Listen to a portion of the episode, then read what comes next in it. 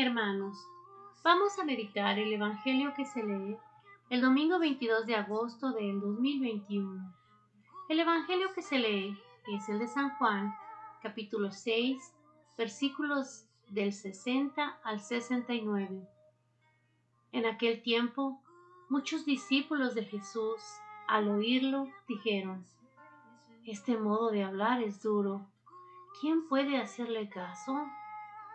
Adivinando Jesús que sus discípulos lo criticaban, les dijo, ¿Esto os hace vacilar?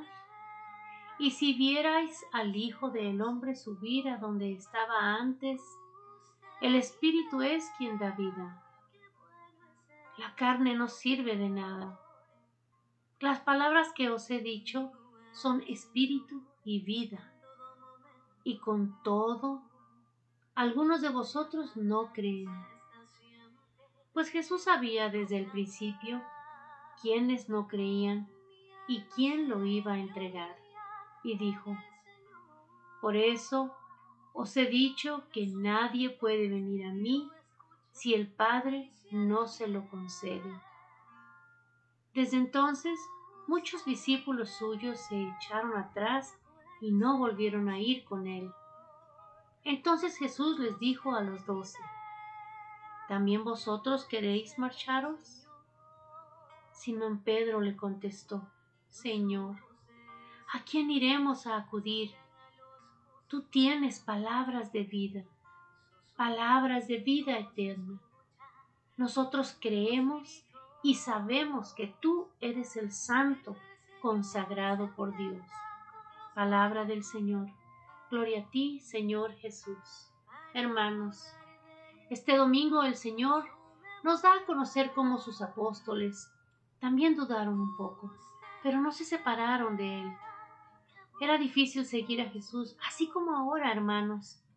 Es difícil seguir en la fe, ir a la iglesia, con esto que está pasando del virus y de todo lo que nos está pasando en el mundo. Pero Él está ahí, hermanos. Él siempre va a estar ahí. No debemos de dejar de seguirle, si no puedes ir a la iglesia por el virus, porque tienes miedo, porque estás enfermo, por cualquier circunstancia, mira la misa en televisión, escucha este Evangelio, mételo en tu corazón, llévalo a práctica, habla con tus hermanos y hermanas. Y si no sales, con tu familia, en tu casa, de Dios, de su misericordia, de su bondad, de cómo nos ama, hermanos. Nosotros somos sus discípulos. Nosotros somos parte de esos doce. ¿A dónde iremos si solo Él tiene palabras de vida eterna? Palabras de vida eterna están escritas en la Biblia. Leámosla, hermanos. Esas palabras tienen vida. Y no nada más las palabras tienen vida. Cuando las metemos en nuestro corazón, se quedan dentro de nuestro espíritu y nos llenan de vida es el camino a la vida eterna. Y es porque Dios su Padre nos ha escogido.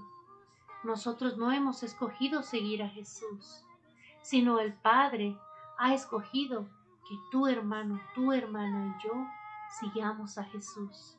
Así que de su mano, hablar de su Evangelio con la gente que tengamos, tratar de vivir el Evangelio como Él nos enseñó. ¿Para qué? Para que seamos esos discípulos fuertes junto a Él, hermanos, a pesar de las pruebas.